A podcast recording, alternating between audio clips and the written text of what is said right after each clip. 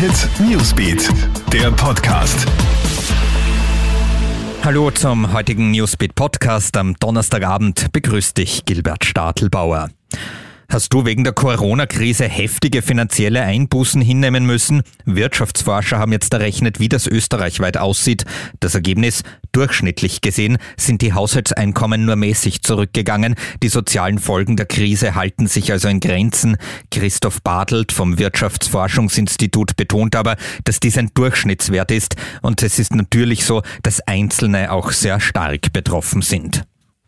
Die Millionenmetropole Manaus in Brasilien hat möglicherweise als erste Stadt der Welt die Corona-Herdenimmunität erreicht. Forscher haben jetzt anhand von Blutproben festgestellt, dass schon rund 66 Prozent der Einwohner Corona hatten und nun zumindest vorübergehend immun sind.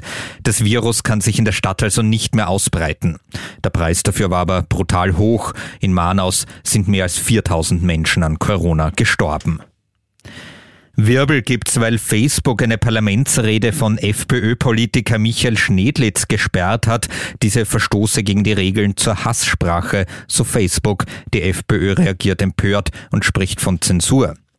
In der Rede ist es um die Moria-Flüchtlinge gegangen und Schnedlitz hat behauptet, es würden nicht Kinder aus dem Flüchtlingslager in die EU geholt, sondern, Zitat, 1,90 große Männer mit Bärten, die schon einiges am Kerbholz angerichtet hätten, so Schnedlitz. Und dumm gelaufen, ein 25-Jähriger bricht in eine Wohnung im Wiener Bezirk Rudolfsheim 5 Haus ein.